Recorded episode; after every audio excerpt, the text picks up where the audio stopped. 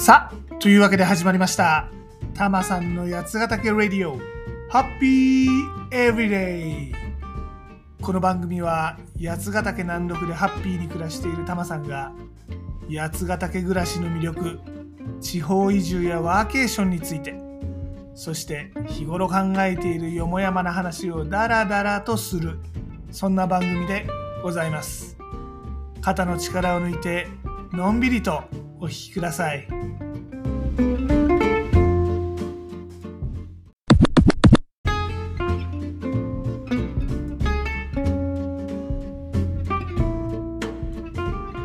どうも最近なめこ汁にハマってるたまさんですいやーこのなめこ実はこの間富士見パノラマリゾートってスキー場に行った時そこの地元野菜コーナーで買ったんですよ友人と一緒に入笠山スノーハイキングに行ったついでに買っちゃいました今回はそんなお話でございますいやこれね超ご立派な山なめこでですね1パック100円ですよ100円これねスーパーで買っても150円くらいしますよまさかね、ご近所でのなめこ最安値がスキー場とは思いませんでしたね。しかも、リンゴも1つ150円。これだってね、スーパーで買ったら250円くらいはしますよ。いずれもね、地元長野のこの原村のなめことリンゴのようでございましてね、この地元の食材がこんなお得な値段で買えるなんてもうどうしましょう。いや、タマさんね、普段はご近所のスーパーで食材を買ってるんですね。ご近所スーパーっていうと、まあ、最寄りなのはひまわり市場ってところです。でもこのひまわり市場は、なんていうのかな、ちょっと高級食材を中心に扱ってるんですね。イメージとしては、成城石井とかクイーンズ伊勢丹みたいな感じね。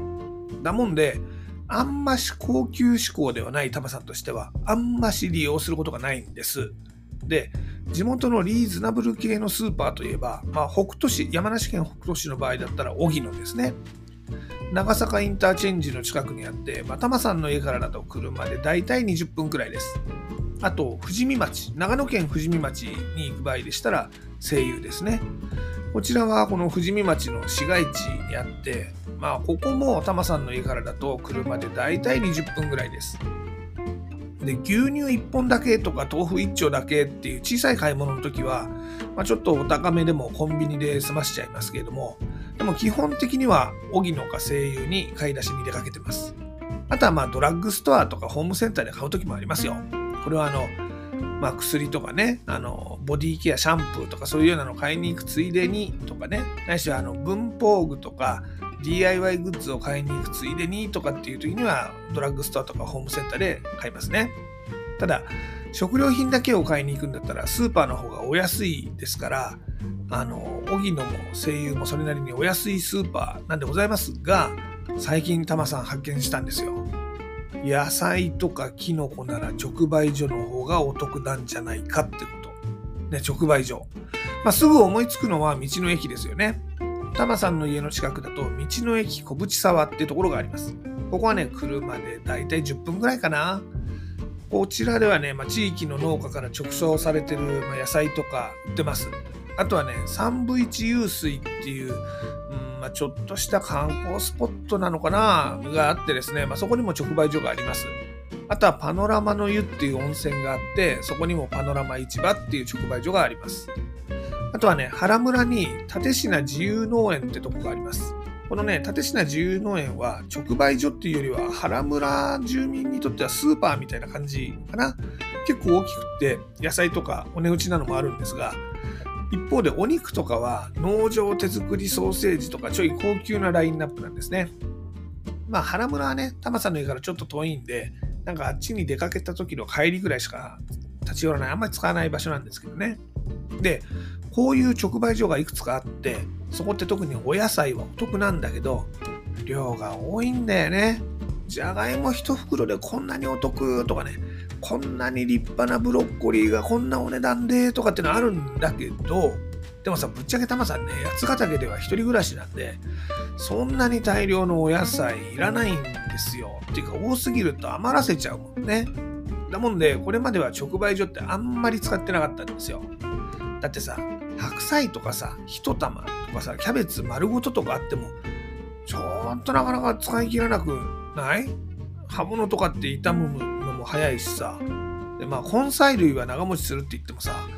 毎日玉ねぎ人参じゃがいもみたいなねその肉じゃがカレーみたいな献立にもならないわけでどうにも持て余してたんですよね。ところが、まあ、今回の富士見パノラマリゾートの直売所ではキノコ1パックリンゴ1個から買えちゃうんですね。だもんでちょっとゲレンデに立ち寄ったついでになめことリンゴを買ってきちゃいました。ね、2つ合わせて250円ですからねで。そうやってね、直売所を実際使ってみたら、うん、やっぱね、物はいい。美味しいんだよね。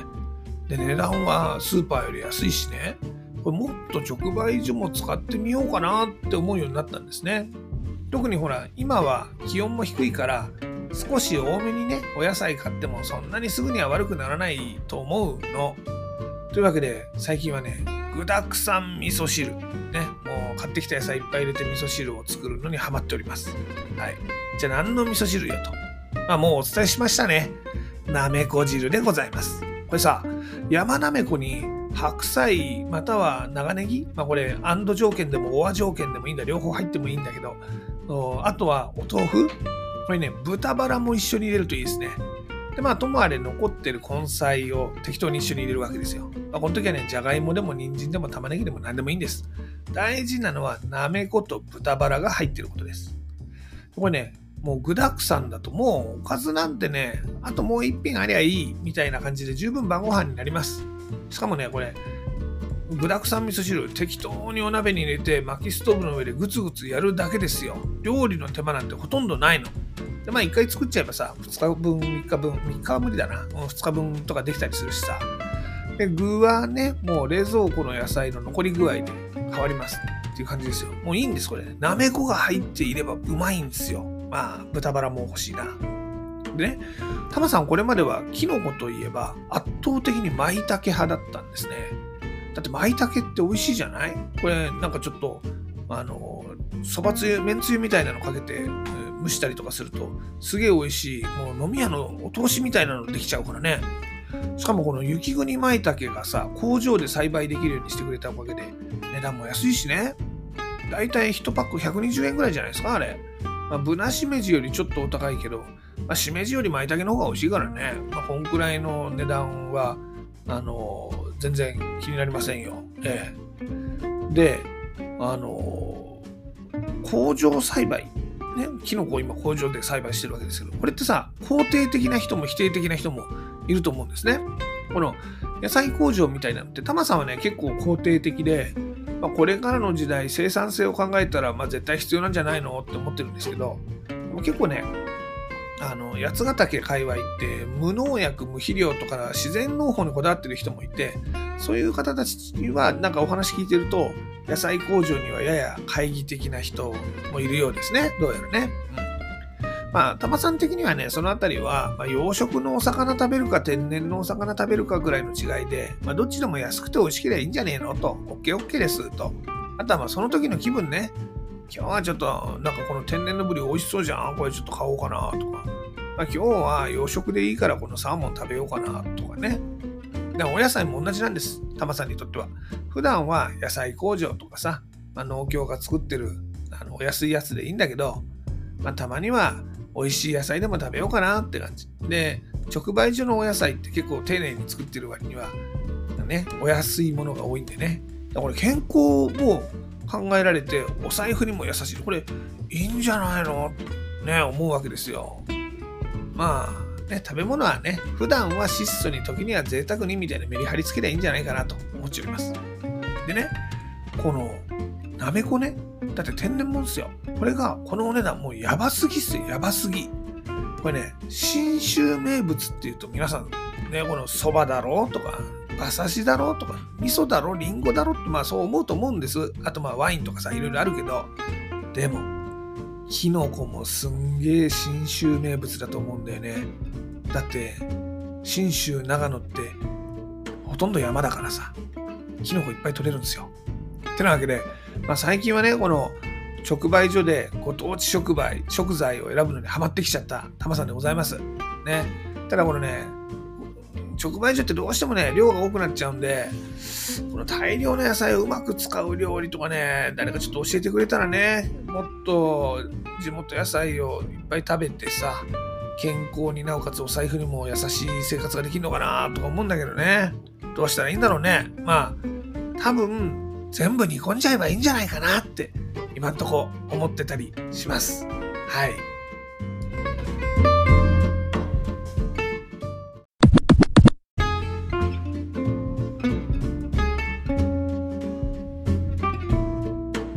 さて、たまさん、ノート始めました。こちらはね、田舎でのんびり企業が一番ハッピーだと思うって連載をやってるんで、ちょっとそんな暮らし方もいいかなって思ったら、ここもね、ちょっと覗いてみてください。あ、この田舎でのんびり起業するっていうのはですね、YouTube でもちょこっと紹介しています。こちらはね、カタカナでやつびじ、やつびじで検索してみてくださいね。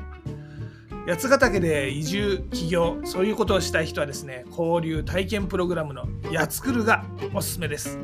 こちらはですねタマさんの八ヶ岳移住ワーケーション情報ブログやつナビから登録できますのでブログと合わせて覗いてみてくださいねあこのやつナビ A は yatsunavi.jp でアクセスできますよ。